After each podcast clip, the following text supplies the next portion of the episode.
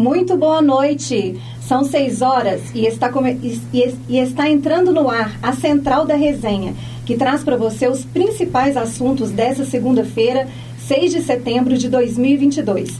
Eu sou Lídia Caetana. Ca... Lídia Caetano, gente. O termômetro marca 23 graus.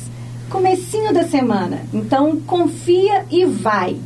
Estou aqui com meus colegas de estúdio Janaína Veloso e Pedro dos Santos. Vamos aos destaques de hoje? Concurso abre vagas de oficial judiciário, analista e judiciário. As inscrições para o concurso público do Tribunal de Justiça de Minas Gerais, TJMG, serão encerradas neste mês às 23h59 do dia 29 de setembro. As vagas são para oficial judiciário e analista judiciário, com salários de até 5 mil. As provas serão aplicadas dia 4 de dezembro nas cidades de Belo Horizonte, Contagem, Diamantina, Juiz de Fora, Governador Valadares, Varginha, Montes Claros e Uberlândia. As inscrições estão sendo feitas pelo site www.ibfc.org.br Vou repetir: www.ibfc.org.br. É uma boa oportunidade para uma recolocação aí no mercado de trabalho. 7 de setembro será marcado por manifestações pró-Bolsonaro em todo o país. Janaína Veloso traz os destaques. Boa noite, Lídia. Boa noite, Pedro. Boa noite a todo mundo aqui que Boa nos noite. escuta. É isso mesmo. Atendendo a um chamado do próprio presidente e candidato à reeleição, Jair Bolsonaro, do PL, será promovida nesta quarta-feira, 7 de setembro, o feriado nacional que comemora o Dia da Independência. Um ato que reunirá, ao mesmo tempo, características de campanha eleitoral e de celebração cívico-militar o evento em Brasília ainda ganhará o reforço das celebrações em torno do bicentenário da independência, o que deverá lhe conferir uma natureza mais institucional. No entanto, além de comandar o evento em Brasília, o presidente também trabalhou fortemente para a realização de um ato na Orla de Copacabana, no Rio de Janeiro. Nesse evento, a ideia é de que se apresente diante de navios da Marinha, militares do Exército e aviadores da Esquadrilha da Fumaça. Para alguns analistas políticos, esses atos coroam a disputa institucional que Bolsonaro protagoniza junto com seus apoiadores desde o início do seu mandato. Como em outros poderes da República, e em especial o Superior Tribunal Federal, o STF, e, agora que se aproximam as eleições presidenciais, mais precisamente ainda com o presidente do Tribunal, do Tribunal Superior Eleitoral, do TSE, Alexandre de Moraes. O presidente mantém e aumenta o tom de suas críticas às urnas eletrônicas, embora já tenha sido desautorizado mais de uma vez por outros poderes, incluindo a Justiça Federal. O que se espera dos atos de amanhã é um enunciado de mais mentiras por parte do presidente, tanto em relação ao TSE e a credibilidade das urnas eletrônicas quanto à informação e dados, outras pautas políticas e sociais importantes. Um final de ato conturbado, como o que ocorreu na invasão de Capitólio em janeiro de 2021, não seria exatamente uma surpresa, levando-se em consideração que este seria o real desejo de Bolsonaro, isto é, intimidar e provocar desconforto em opositores e na população em geral. A Folha de São Paulo aponta que qualquer excesso por parte dos apoiadores do presidente, incentivados por ele, estaria no radar por ter acesso a um estudo sigiloso feito por um grande banco que indica que, pelo fato de o Distrito Federal ser um dos pontos nerválgicos, nervalídicos, desculpa, da federação em termos de apoio a teses bolsonaristas. Volto com você, Lídia. Obrigada, Janaína. A nova primeira-ministra do Reino Unido foi eleita e tomou posse hoje. Conheça mais sobre Luz Truss. Letícia Souza traz as informações para gente. Boa noite, Letícia.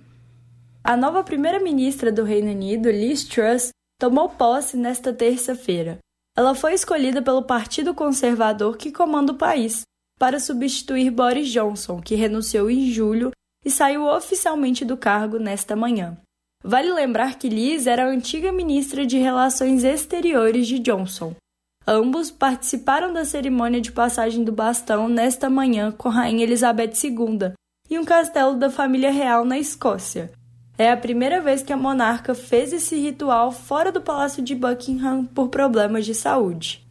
Para a central da resenha, Letícia Souza. É, o Pedro tem mais comentários a respeito do 7 de setembro. Vamos ouvir. É isso, Lídia Caetano, boa noite. Que, que, prazer, que honra inenarrável estar aqui com você, dividir estúdio com você, dividir estúdio com a Jana e principalmente dividir a companhia da nossa audiência, né? Audiência rotativa e rotatória, como eu sempre digo. É, informação importante também é que a nossa querida Regina Moraes, né, que está ouvindo a gente aí agora, um beijo para você, Rê é, ela trouxe sobre essa questão do 7 de setembro, que, né, só um ganchinho que a, que a Jana trouxe muito bem, é que vão ter atos também, né, pró, pró-governo é, aqui em BH. E os bolsonaristas têm feito convocações é, muito incisivas é, para manifestações na Praça da Liberdade. Então, assim, é, até mesmo para é, é, um pedido assim pessoal eu Pedro é, peço e recomendo né para evitar tumulto e tudo mais que seja evitado né se você não for não tiver nenhuma relação ali não vá não vá para não ter tumulto para não ter aquela confusão pra é, se preservar né Pedro exatamente Lídia exatamente para para que seja realmente preservado né é, vivemos num conceito, num contexto democrático e a gente quer continuar vivendo esse contexto democrático. Então fica o recado é, para todo mundo e sim, é, Jana, só um recadinho importante é, também. Dois, na verdade. O, sempre duas coisas para falar, né? Eu sempre tenho isso. Mas o primeiro é, você que está aqui no, no chat do YouTube, aqui do lado SG, é, manda sua mensagem, manda seu, sua dica, sua pergunta, sua dúvida, sua participação. Eu vou ler aqui para vocês. E lembre-se de seguir a gente no nosso Instagram, arroba Central da Resenha. É contigo, Jana. É, inclusive, é importante a gente destacar aqui que o coração de Dom Pedro será exposto no 7 de setembro, né? Sim, Esse muito cora... bem lembrado. É, o Brasil, que parece que vive em função de morte, está trazendo um, um órgão de uma pessoa morta para poder celebrar o 7 de setembro. É, tem toda uma expectativa em torno desse ato, como seria, como que o coração está preservado, quais serão as circunstâncias e qual a intenção do governo em trazer o coração do, de Dom Pedro, mas é essa a informação. Vamos acompanhar aí o, quais serão os desdobramentos do coração de Dom Pedro aqui no ato de 7 de setembro. É com você, Lídia. Vamos aos comentários agora do esporte com Pedro dos Santos. Você de novo, Pedro. Opa, opa, opa, opa. Então bora, bora de, bora de trilha, então. Bora porque já que é para falar de esporte, já que é para falar de futebol, é... tem muito assunto e eu vou tentar ser o mais breve e sucinto possível. É... De novo, boa noite, Lídia. De novo, boa noite, Jana. De novo, boa noite a você. É... Vamos com os destaques do esporte, então. Começando por uma informação muito interessante, né? O grande campeão do tênis, Rafael Nadal, vai estar aqui em BH ainda em 2022. Não, você não ouviu errado. Você não viu errado, você não está maluco. Rafael Nadal, o astro espanhol do tênis, estará aqui em BH e vai fazer uma partida de exibição no Mineirinho no dia 1 de dezembro. É questão de venda de ingresso, quem contra quem que o Nadal vai jogar ainda é, não foi divulgado pela organização, mas essa ação faz parte de uma turnê que o Astro vai fazer aqui na América do Sul. Agora, passando para a Copa do Mundo, né? É, apesar das leis lá do Catar, né, que é o país sede da Copa, é, proibir as manifestações homoafetivas e incluir, inclusive, né, punir é, esse tipo de ato com até sete anos de prisão. O secretário-geral do Comitê Supremo para Entrega e Legado da Copa do Mundo do Catar, Hassan Al-Tawadi, é, ta, é, Tawadi. Hassan Al-Tawadi garantiu que todos serão bem-vindos ao Catar, independente de raça, origem, religião, gênero, orientação ou nacionalidade. Essa fala foi concedida ao GE. Agora, passando para o principal torneio do continente, La Copa, a Libertadores, é, em busca da glória eterna, Palmeiras e Atlético Paranaense duelam pelo jogo de volta das semifinais da competição, né? O jogo de ida ficou 1 a 0 para os paranaenses e o time do Abel Ferreira tem aí 90 minutos para tentar reverter essa situação lá no Allianz Parque. A bola rola às nove e meia da noite. Lembrando que é, quem passar aguarda o vencedor de Flamengo e Vélez. Vamos ser sinceros, o Flamengo já passou, né? Porque ganhou de 4 a 0 o jogo de ida. É, e amanhã, como amanhã não tem o Central da Resenha, também já fica aqui anotado para nossa audiência. É, Flamengo e Vélez no Maracanã, amanhã às nove e meia da noite. É, e agora sobre a questão da Polícia Militar e o Mineirão. Boa noite, Ana Paim. Que bom ver você, amiga. É, você vê, participação aqui. Olha, an antes de participação, tem gente aqui no chat falando. Ah, Lavínia querendo meu palpite pro jogo do Palmares. Ou, oh, sendo muito sincero, tô sentindo que o Furacão passa, tá? Acho que o Palmeiras não vai, não vai dar pro Palmeiras dessa vez. Acho que não sei de que forma, mas não sei se nos pênaltis, não sei se vai cometer o crime, mas eu acho que passa o furacão. É, mas voltando à Polícia Militar em Mineirão, né? Ontem a gente desceu o cacete aqui em Minas Arena, em Mineirão, em confusão, polícia. Descemos a porrada em todo mundo e é, a Polícia Militar anunciou que para o jogo entre Cruzeiro e Operário, né, que vai acontecer na quinta-feira, a medida de segurança, né, vai ser meio que um esquema de clássico, né, o esquema que a polícia costuma adotar quando tem Cruzeiro e Atlético. É, e isso é para tentar evitar os contratempos que foram registrados em não em jogos anteriores, em todos os jogos do Cruzeiro no Mineirão que tiveram grande público, né? É, não só o Cruzeiro, mas o Atlético. E na prática isso significa que cerca de 1.500 policiais, além da blitz da lei seca, é, vai ser colocada ali no, nos arredores do Gigante da Pampulha.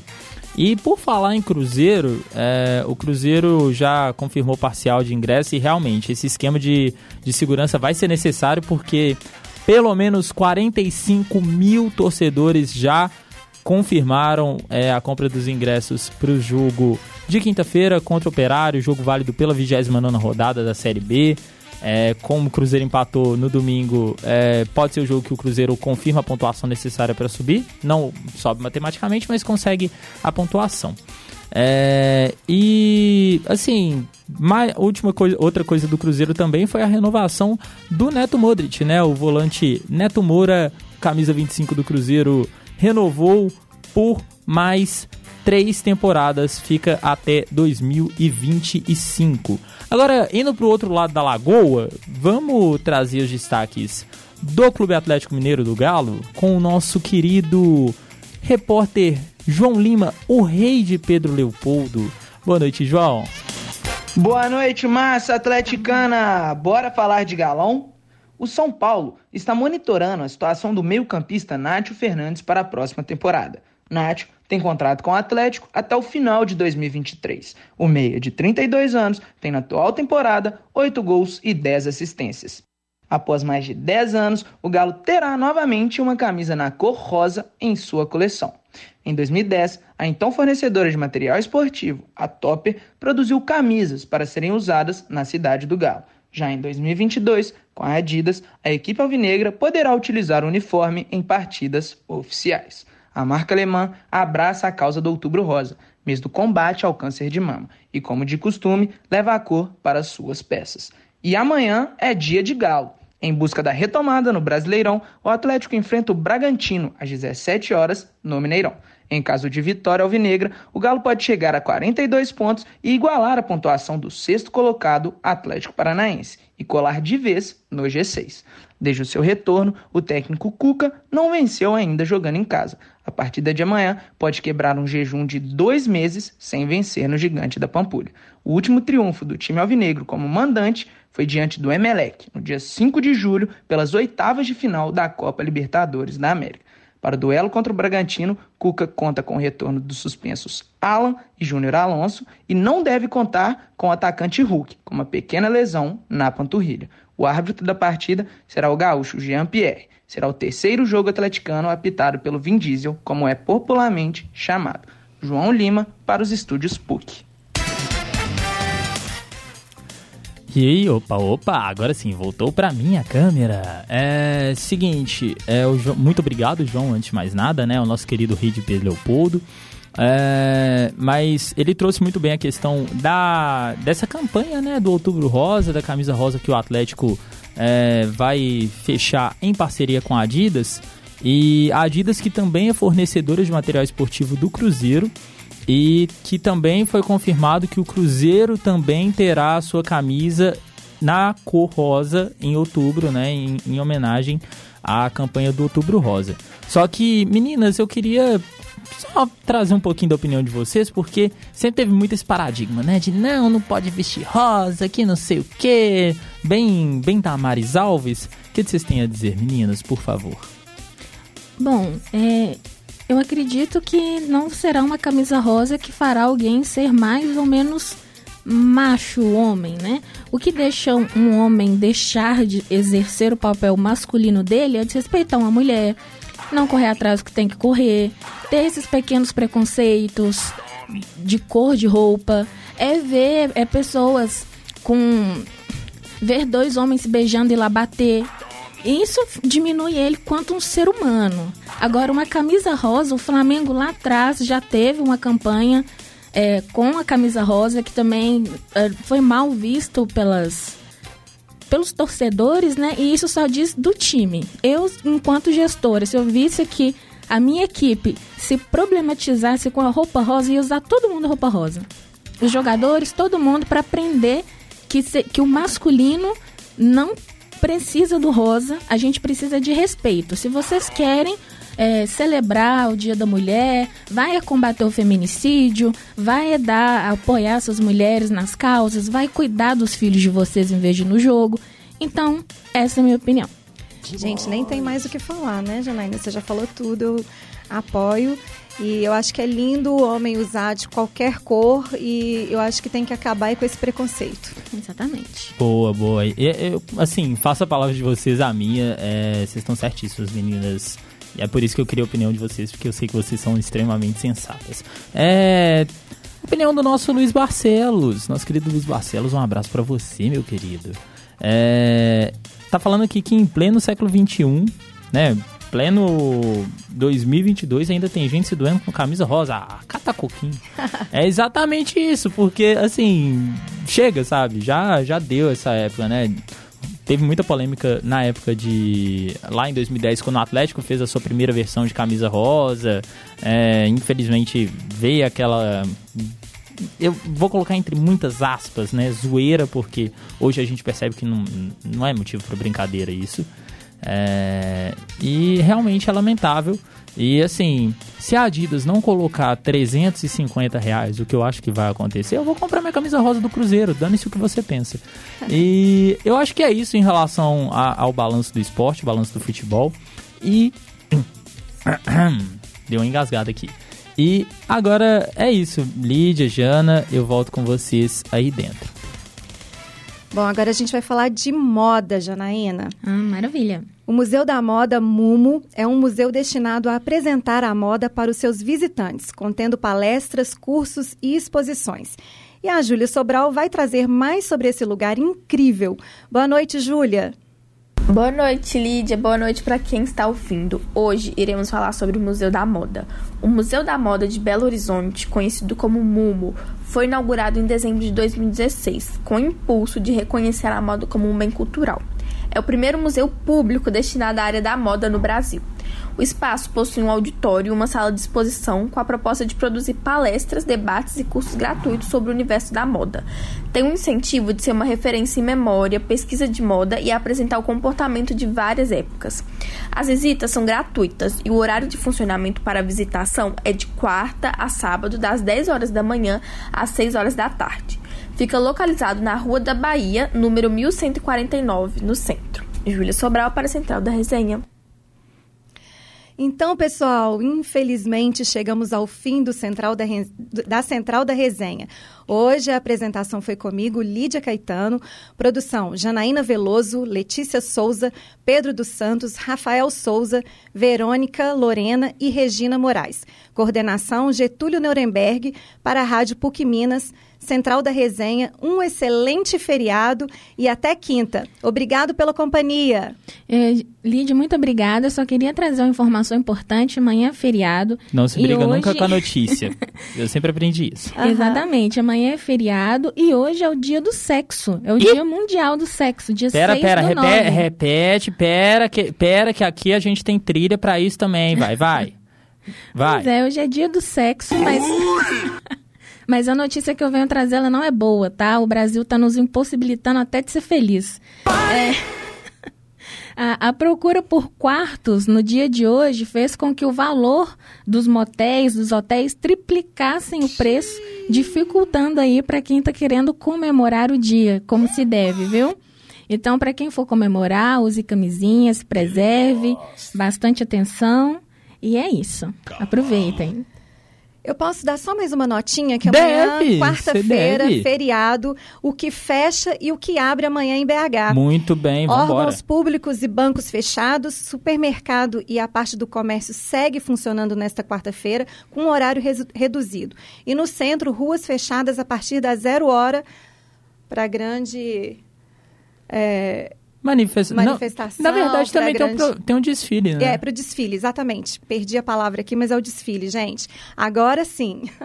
é isso, então. É... Vamos fechar por aqui. Meninas, muito obrigado. Lídia. Obrigada, Lídia. Obrigada, Pedro. Muito obrigado. Obrigada a vocês pela paciência e pelos ouvintes aí, pela companhia. É isso, gente. Então, só um esclarecimento, né? Amanhã não teremos o Central da Resenha, né? Por, pelo fato de ser feriado.